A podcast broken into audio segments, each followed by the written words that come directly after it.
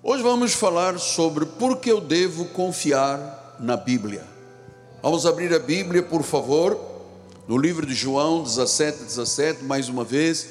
Um beijo para minha amada esposa, que mandou mensagem antes do culto dizendo: Eu vou estar participando. Então, beijo em nome de Jesus.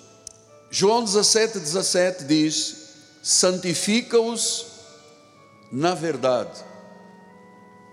A tua palavra é a verdade. Que esta verdade seja agora revelada a cada coração. Oremos ao Pai.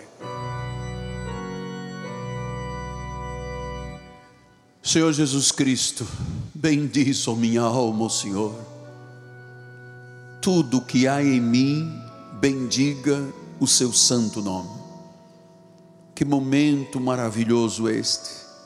Estamos na casa do Pai em paz debaixo de um espírito de poder, de autoridade, mas de domínio e de mansidão, porque nós queremos ouvir a palavra, queremos estudar a palavra, queremos crescer na graça e no conhecimento de Jesus. Eu estou submetido inteiramente ao Senhor, peço que unjas as minhas cordas vocais, a minha mente, o meu coração, e que acima de tudo, tu possas, através desta palavra, satisfazer aos desejos do coração do teu povo, que aqui veio humildemente buscar junto ao trono a bênção do Senhor. Fala-nos e revela-te em nome de Jesus, e o povo do Senhor diga: Amém, Amém e Amém. Muito obrigado, meu profeta. Meus amados irmãos, minha família, santos preciosos, meus filhinhos em Cristo Jesus. Como seu pastor, como aquele que responderá diante de Deus pela sua alma, eu venho afirmar no início desta mensagem, desta homilia, deste recado, que eu creio e confio na Bíblia Sagrada 100%. Eu ouvi um irmão dizer eu também. Quem crê também? 100%? Amém. Agora, o que que há na verdade das escrituras que a tornam tão crível, tão confiável? O que, que há nestas Escrituras que nos ensinaram a dizer: Eu tenho completa confiança na palavra de Deus? O que, que há nesta palavra que se tornou para nós tão crível? Eu sempre tive um profundo desejo de conhecer mais profundamente entender o significado da Bíblia diariamente. Eu sempre fui muito comprometido com a verdade da Bíblia. E talvez você diga, apóstolo, como é que isto aconteceu? Como é que o senhor se agarrou, se comprometeu tanto e confia tanto que o senhor não abre mão de, em primeiro lugar, dizer está na Bíblia. Amados, eu estou convencido de todas as verdades das Escrituras. Meu coração, há quase 48 anos, está comprometido com a palavra de Deus. E eu acredito que isto que eu estou lhe passando esta noite não vem da carne Lembre-se quando Jesus perguntou a Pedro: O que que dizem as pessoas que eu sou?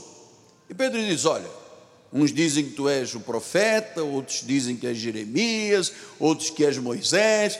Ele disse: Tá bem, mas vocês, você, o que diz que eu sou? E ele diz: Bom, eu sei que tu és o filho de Deus. E sabe o que Jesus respondeu? Mateus 16, 17. Então Jesus lhe lhe afirmou: Feliz, Macarioi, bem-aventurado és Simão Barjonas, Pedro, porque não foi carne e sangue que te revelaram, mas o meu Pai que está nos céus. Então eu quero dizer que entendo e digo isto com muita sinceridade. O que eu conheço da Bíblia não foi o seminário bíblico, não foram apenas, porque têm sido instrutores da minha vida os grandes reformistas, mas eu creio que foi o Pai que revelou. Então, a razão porque Pedro sabia que Jesus era o Cristo, o Filho de Deus, foi uma revelação do Pai.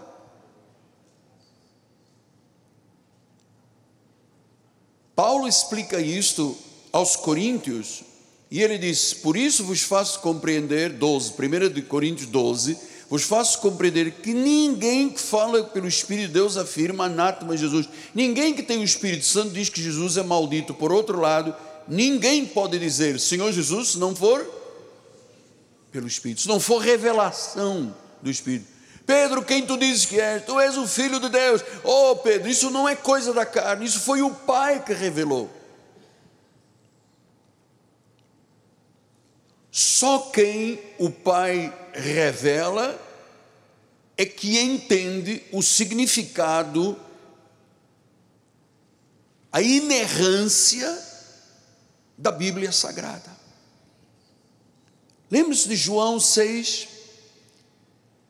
Diz que Jesus disse: à vista disso, muitos dos seus discípulos o abandonaram e já não andavam com ele. Então você vê, desviados da fé, não são agora por causa da pandemia, já vem dos tempos de Jesus. Versículo 67. Então perguntou Jesus aos doze: Porventura creis também vós retirar-vos? Respondeu-lhe Simão, mais uma vez Simão, Simão Pedro Senhor, para que iremos? Quando Jesus disse, e você, Pedro? Quem diz que eu sou? Tu és o filho de Deus. Oh, isso não é coisa da carne, foi o Pai que te revelou. Agora diz, você também quer ir embora, Pedro? Ele disse, Senhor, mas para onde iremos? Tu tens as palavras da vida eterna. Versículo 69. E nós temos crido e conhecido que tu és o Santo de Deus. Veja, crer na palavra e crer que Jesus é o único Deus, amado, isto vem por revelação. São os mistérios que estiveram ocultos desde os tempos eternos. Versículo número 70 diz: Replicou-lhe Jesus: Não vos escolhi eu em número de doze, contudo de vós é o diabo. Estava falando de Judas. Então, o que Jesus Cristo diz, o que Deus diz, Amado, é sempre verdade absoluta para o nosso ministério.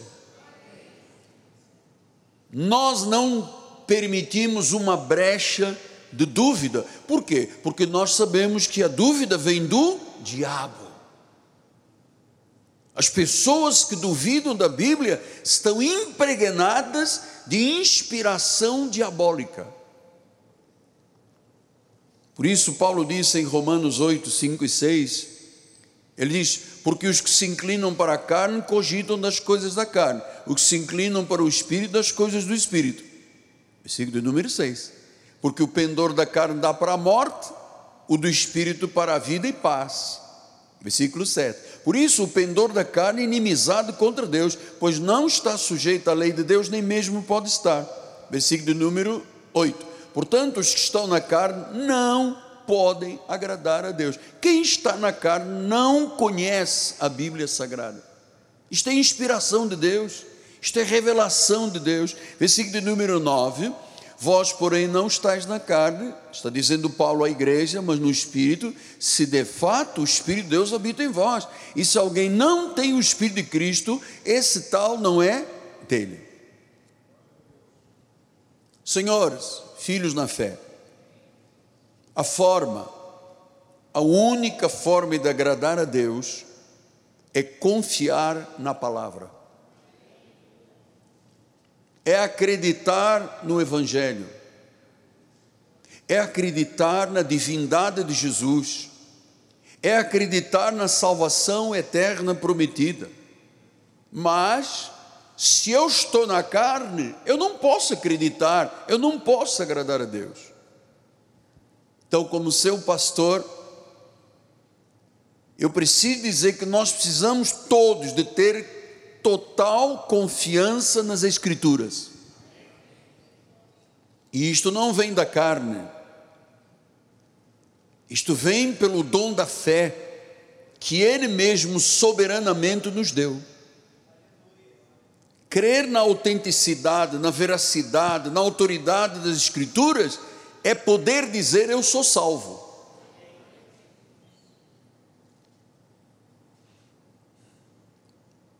Os incrédulos não aceitam a Bíblia como regra de vida. Por que, apóstolo? Porque são cegos espirituais. Veja como Paulo ensinou em 1 Coríntios 2,14: diz: Ora, o homem natural não aceita as coisas do Espírito de Deus, não aceita, porque ele está o quê? Na carne, está cego,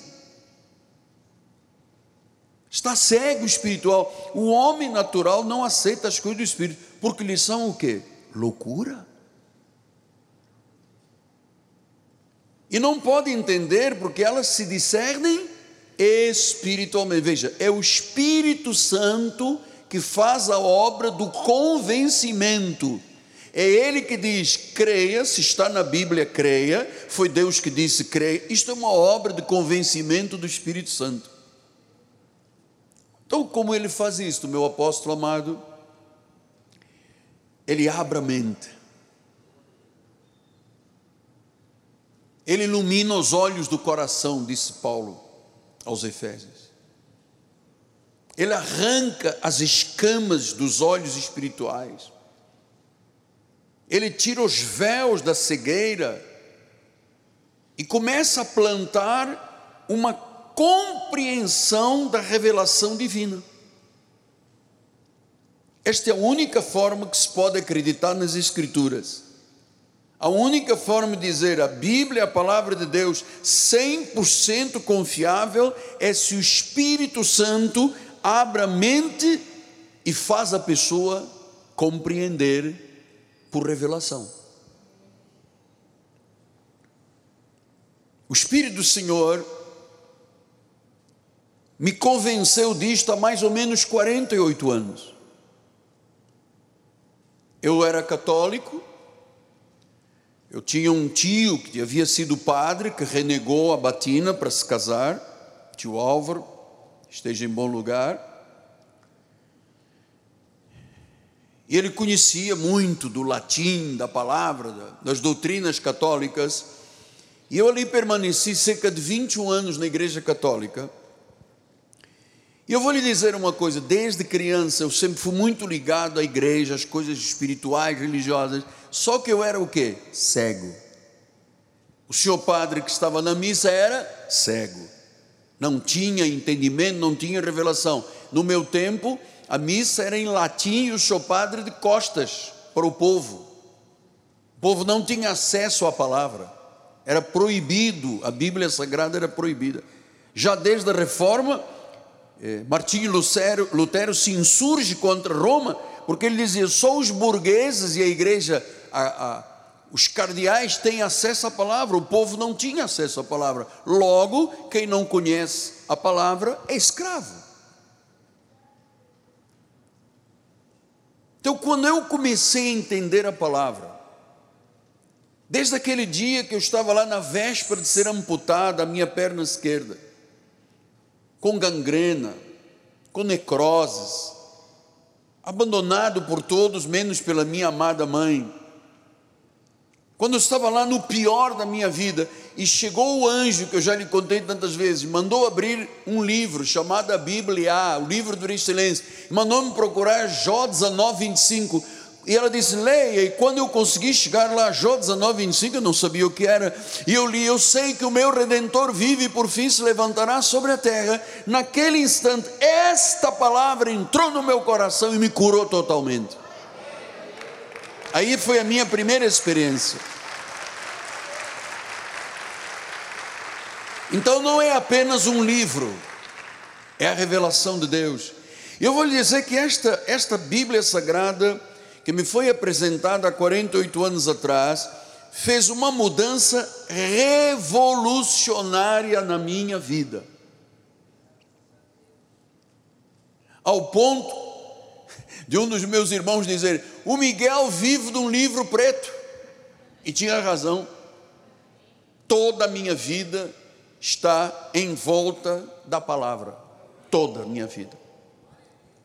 Então fez uma mudança revolucionária na minha vida, porque eu comecei a entender que a Bíblia é a palavra de Deus, que as profecias estavam se cumprindo, que milagres acontecem porque havia acontecido na minha vida e que a minha vida tinha sido totalmente transformada, da água para o vinho, da noite, do, da noite para o dia, uma revolução na minha vida por causa do poder desta palavra. Claro que esta confiança que eu passei a ter na Bíblia, na palavra, é obra do Espírito Santo. É obra do Espírito Santo. Você sabe que eu sou totalmente envolvido com todos os grandes reformadores, os que já partiram e os que estão atualmente vivos.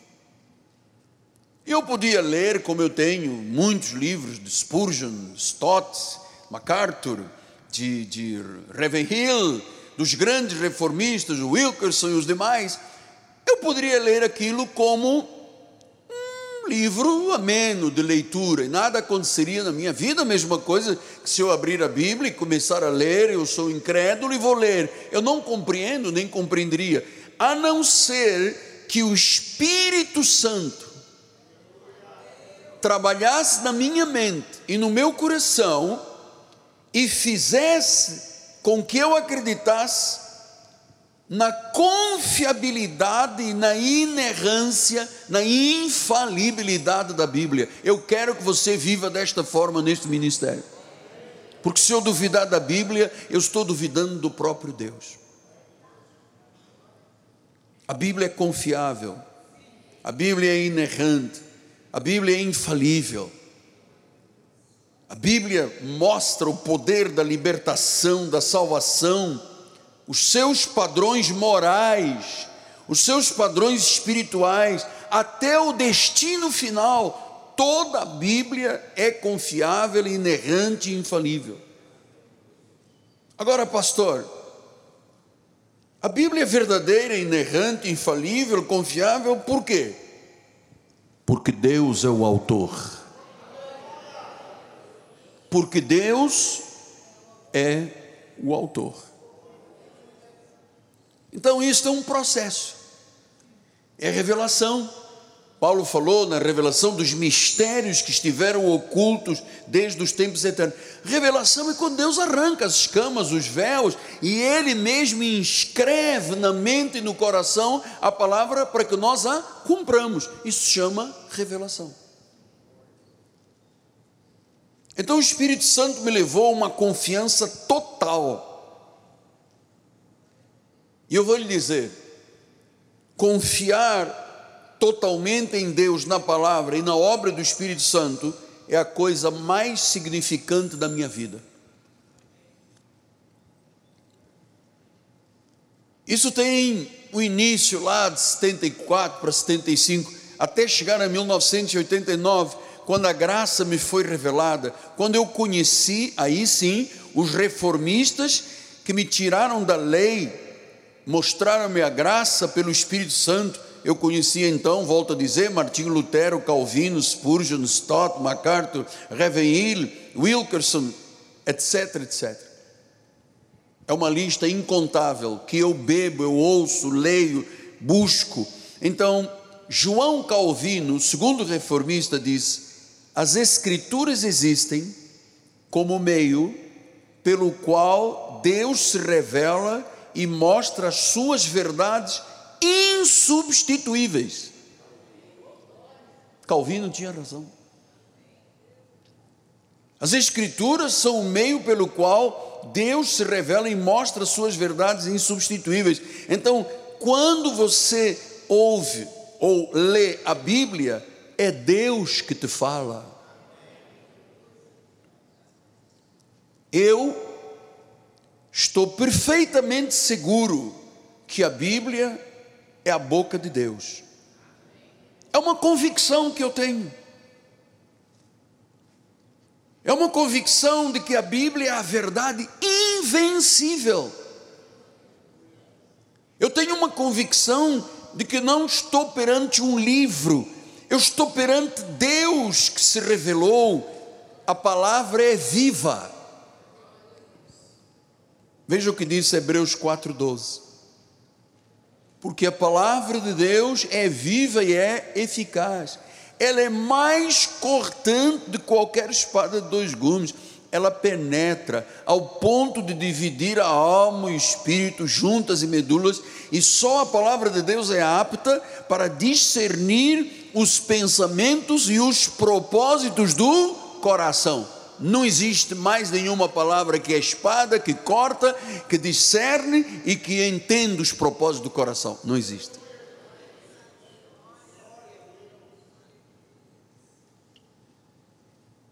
Então nós cremos na Bíblia porque o Espírito Santo se revelou. Confiamos na Bíblia. E eu vou lhe dizer, esta confiança não é uma coisa racional, intelectual, da razão, da emoção. Não. Nós confiamos na Bíblia porque ela é obra do Espírito Santo no nosso coração. Hebreus 10, 35. Não abandoneis, portanto, a vossa confiança na palavra, porque a palavra tem um grande galardão, uma grande recompensa. Não abandones. Pastor, e o que que, o que, explique mais uma vez, como é que isto se dá? Porque se não é intelectual, não é razão, não é emoção, é obra do Espírito Santo, é o que, apóstolo? É o testemunho interno dado pelo Espírito Santo. O mesmo Espírito que falou pela boca dos profetas no passado, é o mesmo Espírito que nos persuade a crer fielmente, a nos entregarmos inteiramente, a acreditar que o Espírito Santo nos ensina interiormente. Por isso, nosso ministério investe 95% do culto no estudo da palavra. Porque a fé vem pelo ouvir a palavra. Se eu não ouço a palavra, não tenho fé. E se eu não ouço a palavra, qual apóstolo? A palavra de Cristo. Eu vou lhe dizer, oh, que obra preciosa e eterna o Espírito Santo fez, que nos persuadiu a confiarmos. Amado, eu me entreguei cento por cento a tudo o que Deus diz. Então, Ninguém tem a capacidade de persuadir uma pessoa se essa pessoa tem o intelecto caído, se é cega espiritual, se está morta em pecados e delitos. Uma pessoa que faz a vontade do príncipe das potestades das trevas, que vive com dureza do coração, tem coração de pedra, que é totalmente insensível em sua alma, não consegue. Eu não consigo persuadir ninguém.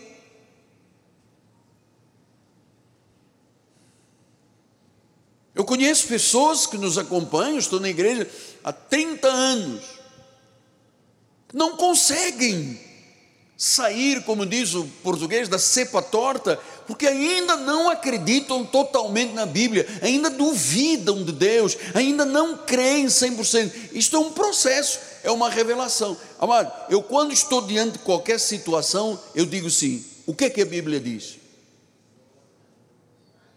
Ponto. Porque eu não aceito, mané, você perdeu, não me amola. Eu não aceito isso aí. Mané, você perdeu.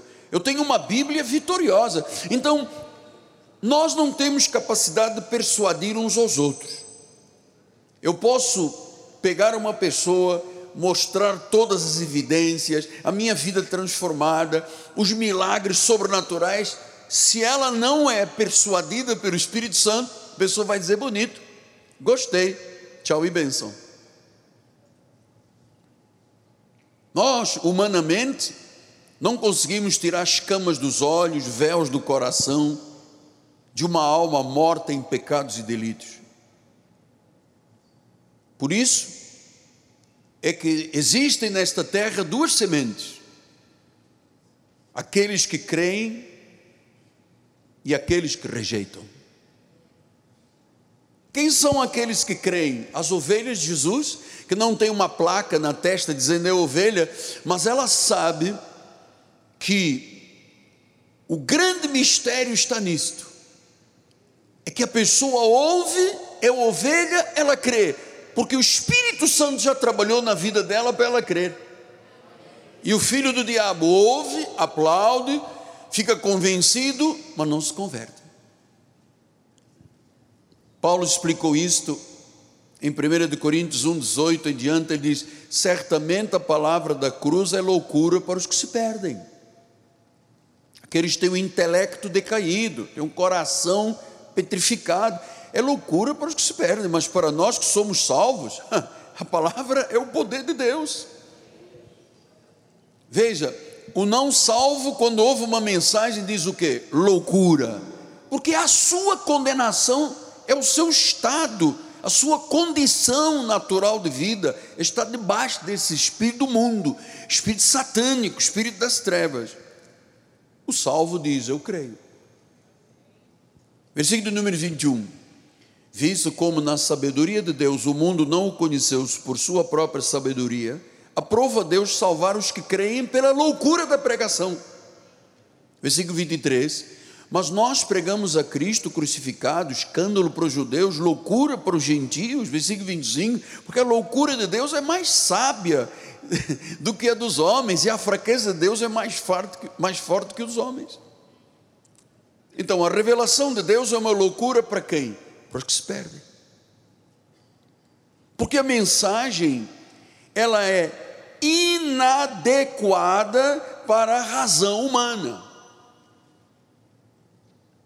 Por isso, tantas pessoas desprezam a Bíblia, ridicularizam a Bíblia, porque para eles é uma mensagem irracional. Quantas pessoas você já ouviu dizer, mas você acredita mesmo na Bíblia? Mas você se torna fiel, não falta os cultos, é dizimista, é comprometido por causa do evangelho que foi anunciado e que te salvou. Você em pleno século 21, porque esta mensagem para a razão e para a mente humana é totalmente inadequada.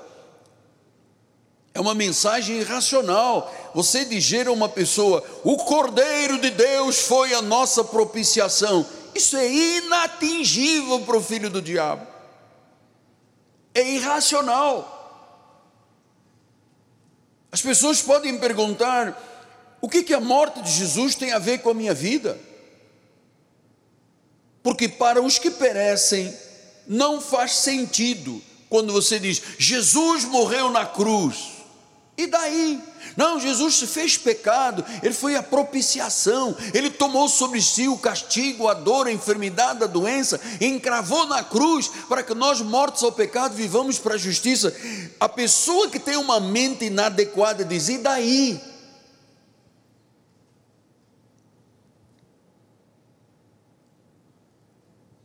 Versículo número 20, 19, 1 Coríntios. Pois está escrito: Destruirei a sabedoria dos sábios, aniquilarei a inteligência dos instruídos. Onde está o sábio? Onde está o escriba? Onde o inquiridor? Porventura não tornou Deus louca a sabedoria do mundo? Visto como na sabedoria de Deus o mundo não o conheceu por sua própria sabedoria, aprove a Deus salvar a quem? Aos que creem pela pregação, pela loucura da pregação. Então, vocês estão ouvindo hoje, é uma pregação de loucura para os que se perdem. Para você diz, oh, poder de Deus na minha vida, aleluia, glória a Deus. Então, é impossível pela sabedoria humana conhecer a Deus. Sozinho não dá. Pela sabedoria mundana ninguém conhece a Deus. Isaías 29, 14 diz: Continuarei a fazer uma obra maravilhosa no meio deste povo, sim, obra maravilhosa, um portento, de maneira que a sabedoria dos seus sábios vai perecer e a prudência dos seus prudentes se esconderá. A sabedoria dos sábios perece. Então, só quando o Espírito Santo intervém, a palavra do testemunho divino é revelada. Então, quem não acredita na Bíblia é tolo, é irracional, é inatingível. João disse isso, João 10, 26, 27 diz: Vós não credes porque não sois minhas ovelhas. As minhas ovelhas ouvem a minha voz, eu os conheço, elas me seguem. Eu lhes dou vida eterna, jamais perecerão, ninguém as arrebatará da minha mão. Veja, tem gente que Você não acredita que você não é minha ovelha. Pastor, e aí está: quem é ovelha? Quem é que tem tímpano de ovelha? Quem é que, quem é que Deus disse: Este vai acreditar e este não vai? Porque não depende de quem quer ou de quem corre, depende de Deus usar a sua misericórdia. Aí está a grandeza da obra de Deus na sua semente. Os salvos. O indivíduo salvo, anteriormente, ele pode estar no mais profundo tremedal de lama no mais profundo abismo, se é dele, ele vai ouvir a voz de Deus e vai ser transformado pelo Espírito Santo. Salmo 119, 130 diz assim: A revelação das tuas palavras esclarece, dá entendimento. A revelação, isso não é intelecto, emoção, razão, não, porque hoje estou um pouco chateado, não acredito. Oh, amanhã eu estou feliz, eu acredito. Não, isto é obra do Espírito Santo. Portanto, nestes 150 salmos, que tem 2.461 versículos, 43.740 palavras, diz: É a revelação das tuas palavras que esclarece e dá entendimento. A quem? Ao sábio do mundo? Não, ao simples. Senhor, revela-te fala o meu coração. 1 Coríntios 1, 7. E que agora, aqui, de maneira que não nos falte nenhum dom, aguardando vós a revelação do nosso Senhor Jesus Cristo. Faltou Romanos, não é, bispo? Por gentileza, Romano. Romanos 16, 25 e 26 diz: Ora, aquele que é poderoso para confirmar, segundo o meu evangelho e a pregação de Jesus Cristo, conforme a revelação do mistério guardado em silêncio nos tempos eternos, e que agora se tornou manifesto, foi dado a conhecer por meio de escrituras proféticas, segundo o mandamento de Deus eterno, para a obediência por fé em todas as nações. Essas escrituras chegarão a todas as nações. Eu tenho aqui a relação, são 250 nações conhecidas pela ONU, 195, as demais ilhas, tribos, está chegando lá a palavra. Porque Gálatas 1:12, perdão, bispo, desculpa. 1 Coríntios 1:7, de maneira que não vos falta nenhum dom aguardando vossa revelação. Gálatas 1:12 diz: Porque eu não recebi nem aprendi de homem algum, mas mediante, mediante revelação de Jesus Cristo. Efésios 1,17, para que o Deus do nosso Senhor Jesus Cristo, o Pai da glória, vos conceda espírito de sabedoria e de revelação no pleno conhecimento dele. Daniel 2,28, mas há um Deus no céu, o qual revela os mistérios, pois fez saber ao rei Nabucodonosor o que há de ser nos últimos dias, o teu sonho e as visões da tua cabeça quando estavas no teu leito, são estas. Então Deus revela. Mateus 11, 27. Tudo me foi entregue por meu Pai, ninguém conhece o Filho senão o Pai, e ninguém conhece o Pai senão o Filho, e aquele a quem o Filho quiser revelar. Que privilégio nós temos nesse ministério, o Senhor revelando os mistérios que estiveram ocultos desde os tempos eternos a quem Deus revelar. 1 Coríntios 2,10 diz: Mas Deus não o revelou pelo Espírito, que o Espírito a todas as coisas prescruta, até mesmo as profundezas de Deus. Por isso nós precisamos de estudar a Bíblia, meditar na Bíblia, orar em cima da Bíblia. Então a palavra de Deus não são, aliás, deixa eu lhe explicar nestes cinco minutos finais. Quando você abre a Bíblia, tem 66 livros, 39 no Antigo e 27 no Novo, com as 14 epístolas de Paulo, você que tem um pouquinho de perspicácia e paz para meditar na palavra, você entende que a palavra, esses livros da Bíblia não são filosofias intrincadas, coisa complicada, profunda, complexa, extravagante, mistérios e conceitos esotéricos, não tem nada disso. Paulo diz em 1, 2 Coríntios 11, 13, ele disse: Eu receio que assim como a serpente enganou a Eva com a sua astúcia, fez Eva duvidar de Deus, assim também seja corrompida a vossa mente e se apartem da simplicidade e pureza devidas a Cristo. É simples. Não é filosofia intrincada. Se na verdade vindo alguém prega um outro Jesus, não temos pregado, aceitais um Espírito diferente, não temos recebido um Evangelho diferente, não temos abraçado, é esse de boa mente tolerais. Simplicidade e pureza. 1 Coríntios 1, 26 diz: Irmãos, reparai, pois, na vossa vocação, visto que senão não foram chamados muitos sábios, segundo a carne, nem muitos poderosos, nem muitos de nobre nascimento pelo contrário, Deus escolheu as coisas loucas do mundo para envergonhar os sábios, escolheu as coisas fracas do mundo para envergonhar as fortes. Deus escolheu coisas humildes do mundo, as desprezadas, aqueles que não são, para reduzir a nada os que são, a fim de que ninguém se vanglorie na presença de Deus. Versículo 30 e 31, mas vós sois dele, sois dele, em Cristo Jesus, o qual se nos tornou da parte de Deus. Olha o que, que Deus fez em nós: sabedoria, justiça, santificação e redenção, para que, como está escrito, aquele que se gloria, glorie-se no Senhor. 1 João 2,27 diz: Quanto a vós outros, a unção que dele recebeste, permanece em vós. Você não tem necessidade de alguém que te ensine.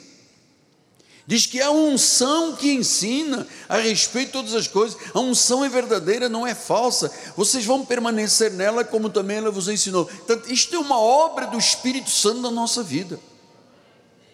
E eu vou dizer mais uma vez: eu sou muito feliz por ser fiel à palavra. O senhor não tem ideia do quanto eu sou feliz por poder ser fiel a esta palavra. Eu entendo que nós temos a mente de Cristo sabemos como é que Cristo pensa, o que Ele quer, o que lhe agrada, o que Ele ordena, o que Ele proíbe. Entendemos tudo, porque Ele nos revelou, Ele nos capacitou a entender. Eu vou lhe dizer, eu vivo abraçado a esta maravilhosa graça. Os mistérios profundos do Senhor, essa é a minha vida, é a sua vida. Eu tenho tido, para terminar, experiências extraordinárias de confiança na Bíblia. Minha esposa está ouvindo mais uma vez. Quando fomos ao médico a primeira vez, com a bispa passando por aquela mentira que passou, e o médico começou a falar, a falar, a falar. E na minha mente, mas a Bíblia diz, mas a Bíblia diz, a Bíblia diz, a Bíblia diz. E quando tentaram muitas estratégias em cima de mim, eu disse: não, não, não, eu vou ficar com a Bíblia. Eu estava dizendo, eu vou ficar com Deus. E o resultado veio. Porque nenhuma das suas promessas, bicho, pode ser quebrada. É assim que o seu pastor confia, é assim que os seus líderes confiam, e nós não abrimos brecha para nada se for contra a Bíblia Sagrada. Porque tolo, irracional e inatingível, quem diz que a Bíblia não é a verdade? É o perdido para o salvo, o salvo, eu vou lhe dizer, se eu dissesse agora, irmãos, vamos ficar aqui até a meia-noite estudando a palavra, eu digo, 75% dos irmãos que estão aqui ficariam, sabe porque Os outros é que moram longe, têm que pegar ônibus e trens, porque se pudesse ficariam todos, tal é o profundo amor que o Espírito Santo colocou no teu coração e no meu coração, por Ele e pela Sua palavra. Eu ficaria aqui a noite inteira porque nós sabemos em quem temos crido. É preciso que você lute em favor desta palavra, você batalhe e lute na defesa do Evangelho, porque o Evangelho é o poder de Deus para a salvação. O poder de Deus para a salvação.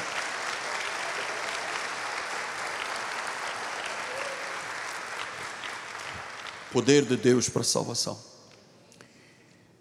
Eu vou daqui a pouco descer do altar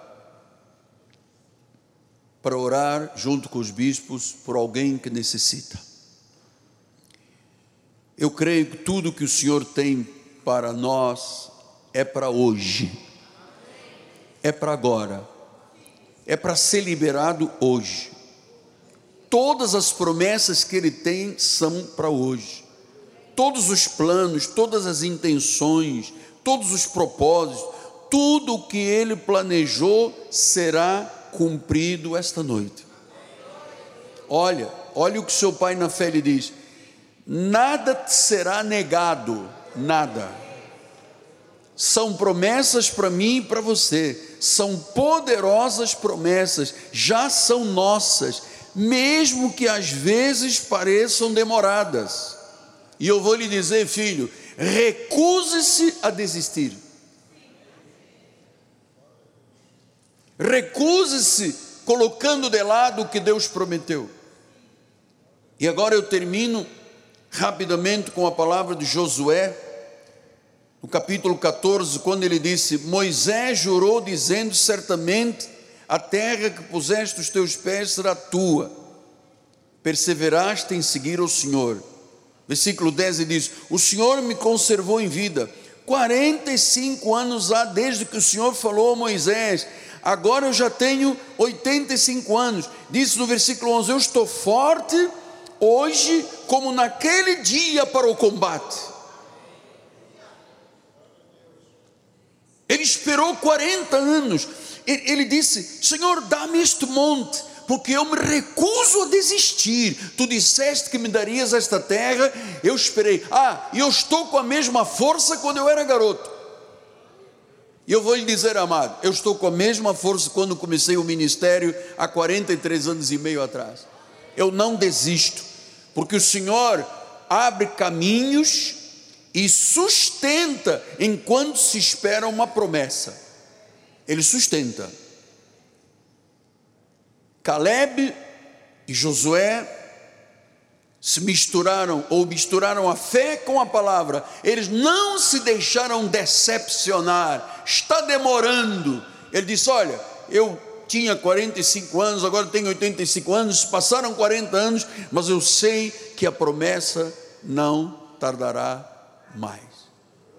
Quer-me aquela terra, Senhor, dá-me aquela terra, dá-me aquele monte. E Deus disse: É teu. Então, esta noite, nós que nos recusamos peremptoriamente a desistir, eu me recuso a desistir de qualquer coisa, porque eu creio que esta palavra é a verdade. Pastor, mas eu tenho uma doença grave. Está liberado o milagre para a tua vida hoje. Nós vamos tocar para concordar. Mas quem faz a obra, quem persuade, não é o Miguel Ângelo. Miguel Ângelo não é nada, é pó, é isso que está aqui dentro, é areia, é nada. Quem faz a obra é o Espírito Santo. Eu creio desta forma, amado. Eu creio desta forma. Eu, eu sou muito feliz por ser fiel à palavra. Eu vou lhe dizer, eu não conheço muitos líderes desta forma. Por isso, aqui está, olha, a credibilidade de um ministério em 5, 4,8 das pessoas que entraram nas nossas mídias disseram: esse é o ministério de Deus. É para você e é para mim. Nós estamos aqui com desejos, com sonhos, outros com problemas, com dificuldades. O Senhor te sustentou até o dia de hoje, amado como sustentou Josué lá durante 40 anos, até chegar aos já estava na decrepitude, ele disse: Eu estou forte, igual ao tempo que eu tinha 45 anos de idade. Deus sustenta. Enquanto você esperava, Deus te sustentou para chegares aqui esta noite. Venha orar comigo se você deseja. Pai amado e bendito, mais uma vez, Aqui estou eu junto com os bispos da igreja para orarmos e cuidarmos do povo de Deus. Alguns já precisam de voltar para casa, os anjos vão guardar. Há outros que precisam de uma resposta, virão diante do altar. Seja o teu nome engrandecido, glorificado e exaltado. Responde-nos. Aqui pedidos urgentes, Pai. Responde-nos.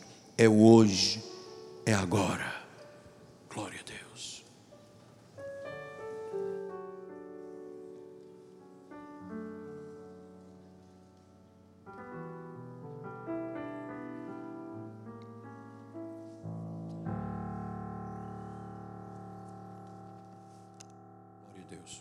Eu vou descer do altar.